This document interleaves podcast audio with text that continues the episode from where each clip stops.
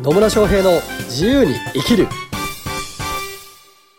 始まりました。始まりました。イエ野村翔平です。マリリンです。今日も野村とマリリンが愉快にリズミカルにはい。軽快なトークを繰り広げていきます。いきます。いきますよ。はい。というわけで今日のテーマは？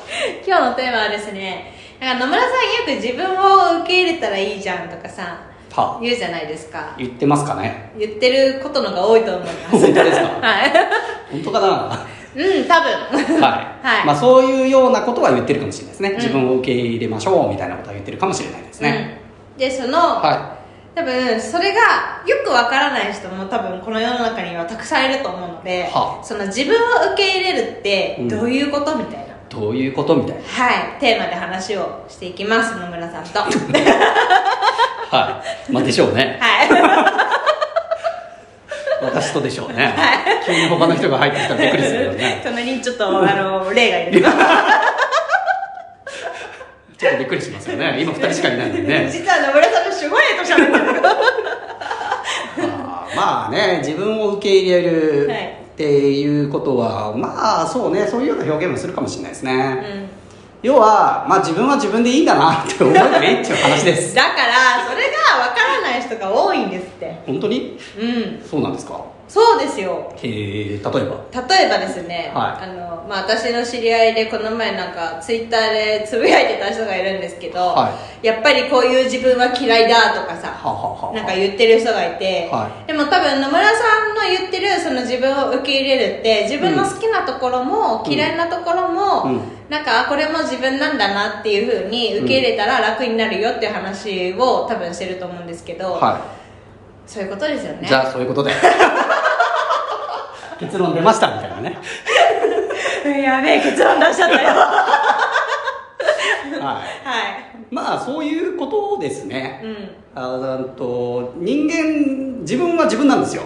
うん。で自分にとって好きとか嫌いって、うん。ただのうーんとね判断でしかないんですよね、はい。解釈でしかないんですそうよですね。そきとか嫌いってなんか基準があってとかじゃないじゃないですか、うんうん。単なる感覚とかうん。感情とか、判断とか解釈にしか過ぎないんですよ、で解釈っていうのはいくらでも変えられるし、あの要は考え方とか捉え方次第っていう話あそうですね。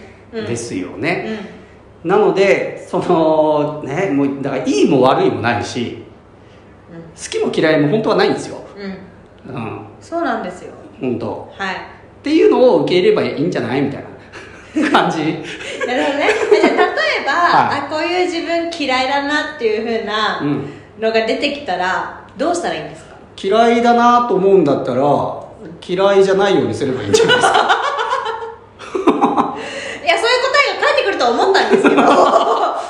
思ったんですけど、はなんか多分野村さんとかさ私の場合は、はあの NLP っていうねものを習ってるから、まあ、うん。そういう技法を使ったりとか、使わなかったりとかして。LP はどっちでもいいんですけどね。そう受け入れたりとかすると思うんですけど、はあの私の解説していいですか？どうぞ。ありがとうございますい、はい、マリリンマリリンの考えです。はい、はい、で私の場合はね例えばこの何かやろうと思って、うん。そのできなかった時の自分がうん。嫌だなってうん思う時がたまにあるんですけど、うん。まあ、そう思った時に自分を俯瞰してみるようにしてるんですよ。はい。例えば、うんとまあ、嫌いだなっていう自分が出てきたきたら、あこういう自分嫌いなんだって思ってる自分がいるんだなみたいな、は それで、はい。じゃあどうしたらこのこれでもいいかなと思えるかなみたいな、うんで選択肢が多分そこでバーって結構出てくると思うんですけど、は例えばそのやってることに対してうん。一度やめてみるとか、は続けてみるとかじゃあうまくいくように何か考えてみるとか、なんかそういうふうにやっていくとなんかあこういう自分でもいろんな解決策が出てくるからいいじゃんみたいなうん。そんな感じになるなっていうなるなっていうね。はい、私のこの考えでした。なるほど。はい確かにそういうふうにこう自分を俯瞰してみるっていうのもういい方法だと思いますよ、ね。だから好き嫌いっていう感情が出たけどそれをちょっとこう俯瞰してちょっと第三者的なポジションから見てみて、うん。あじじこう例えば嫌いだと思ってるのもどこが嫌いなんだろうとか、うん。どこが嫌だと思ってるんだろうとか何を求めてるんだろうとかっていうのを考えると違う選択肢が出てきたりはしますよね。うん。そう。なので、えっとまあ、私コーチングの講座とかもよくやってる中でこう事実と解釈を分けましょうっていうことはよく言うんですよ、はい。事実と解釈は分ける。事実はあくまでも事実なんですね、うん。これがこれをしたっていうこと何か出来事が起こったとかっていうのは事実なんだけどそれに対して例えばさっきの、まあ、好きとか嫌いとか、うん。いいとか悪いとか、あー楽しいかどうかとかっていうのも全部ただの解釈なんですよ、ね、感情だったり解釈だったり判断だったりするんですよで事実は変えられないんですけど解釈は本当捉え方とか解釈次第なので。もうね何とでもできる。んですよね。でその中でうんとどう言ったら分かりやすいかなっていうとこなんですけど、はい。じゃあ私は自分を受け入れてます。うん。はい100% 100% 100%は、ああ自分ってすげえなと思うし自分って素晴らしいなと思うんですよ、うん。本当に。じゃあだからといってじゃあ私に改善点が一切ないかっていうと別にそんなわけでもないんですよ、だしああやっちまったなとかっていうことも まあありますよそりゃ。はい。ね。あるですね。ありますよそりゃ。ね二日酔いの朝とか思いますよそれは自分の責任や。そうで二日酔いになるじゃないですか、はいまあなるんですよ。なる前提で。そうそう。なるときはなるんですよ、はい。でまあやっちまったなまたなこんなことやってしまったってなった時に、はい。あこんな自分なんてダメだっていうふうには私は思わないんですね。うんうんうん。ああまたやったなと。でもやりたくてやってんだなと。だからいいじゃんと。やりたくてやってんの。やりたくてやってんだからいいじゃんとそう人間も何し何何でもね実はやりたいからやってるんですよ。うん。自分で選択肢があってその選択をしてるっていうことは自分で決めてるので実はね。あそうですね。うん、なんか人から言われたからとか、うん。あるいはこう社会的にこうだからっていうふうに思うかもしれないけど、最終的な判断っていうのは決断っていうのは必ず自分がやってるんですよ。うん。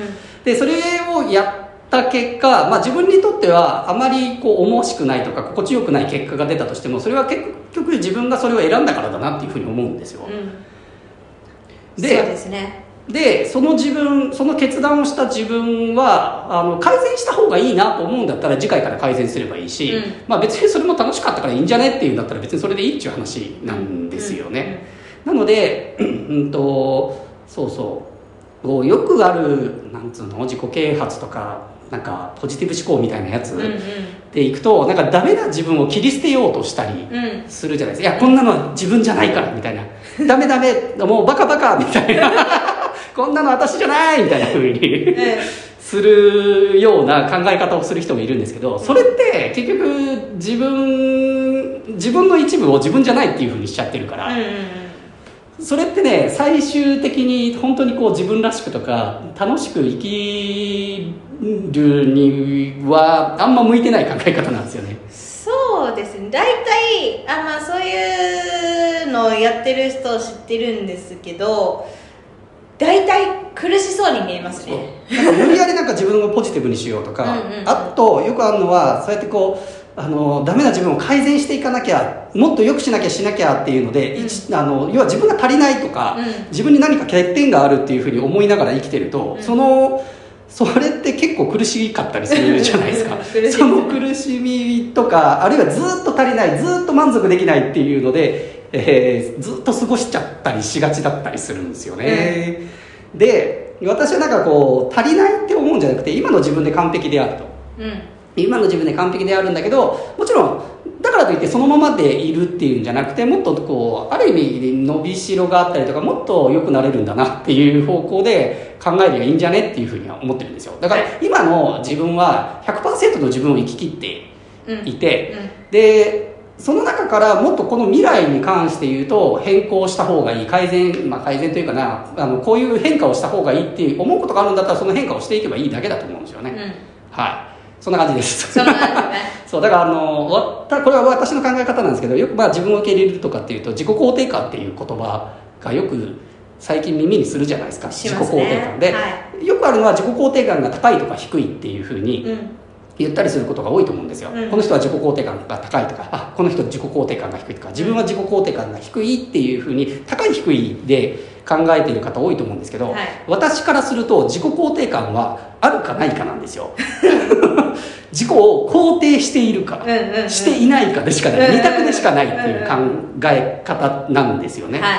でそれから自己肯定感高い低いっていうことはなんか100%があって99%とか80%とか、まあ、80%の自分は受け入れてるけど20%は受け入れてませんみたいなのって、うん。私からすると自分を受け入れているとは言えない状態なわけなんですよ そうですね20%受け入れられてない それ肯定できてなくないみたいな。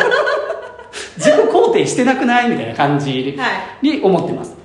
なんであの自分は今本当に100%の人生を生きてるんだな、うん。その上でもちろん、うんうんとあでも好きじゃないとかうん。っていうのはそれは感情だから別に出てきてもいいんですよ、うんうんあ二日酔いになっちまったまたやっちまったなこの自分バカバカって思っても別に構わないんだけど、はい。だからといって自分を否定する必要性はなくて、あでもそんな風にねこうやって生きてる俺ってやっぱいいなみたいな感じで受け入れた上でじゃあはいこれ味わいたいのかか味はもう二度と味わいたくないのかって思うんだったら改善していけばいいっていうだけの話なんですよね、うん。なのであの自己肯定をする、ね、自分を100%受け入れるっていうのはそこから変化をしないっていうことではないんですよ。はい。なんだけど今を満足に生きてうん。でかつさらにこの先の未来っていうのもより幸せを感じていきたいんだったらそう感じられるように生きていけばいいよっていう話なんですよね。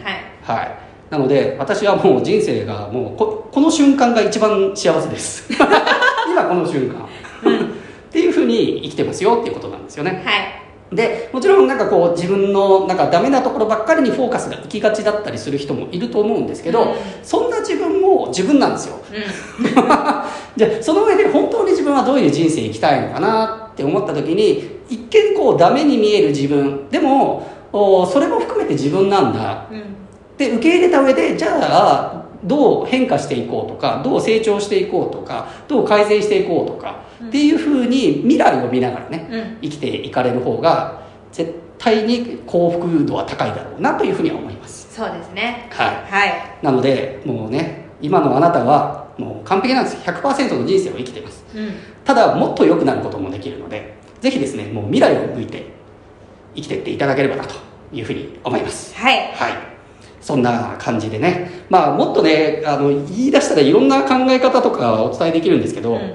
まあ、そのあたりはねもう本当丸一日がっつりやるコーチング講座とかを受けてもらうとね。ね。なんかほん本当に私が言ってることは見えてくるかなっていうのはあるので、まあ、年34回しかやらずに1日10時間かけてコーチングの基礎、まあ、それは考え方とか捉え方とか解釈とは何なのかとかっていうところも含めてお伝えしている講座もあったりするんでね、えーまあ時期は未定ですけど もし興味ある方はあのコーチング講座興味ありますみたいなんでコメントとかメッセージいただければなというふうには思っております。はい。はい。というわけでね自分を受け入れて幸せに生きていこうということです。見ていこう。はい。はい、というわけで今日も最後までお聞きいただきありがとうございます。ありがとうございます。またね取り上げてもらいたいテーマとか質問などありましたらコメントメッセージいただければと思います、はい。それではまた次回お会いしましょう。さよなら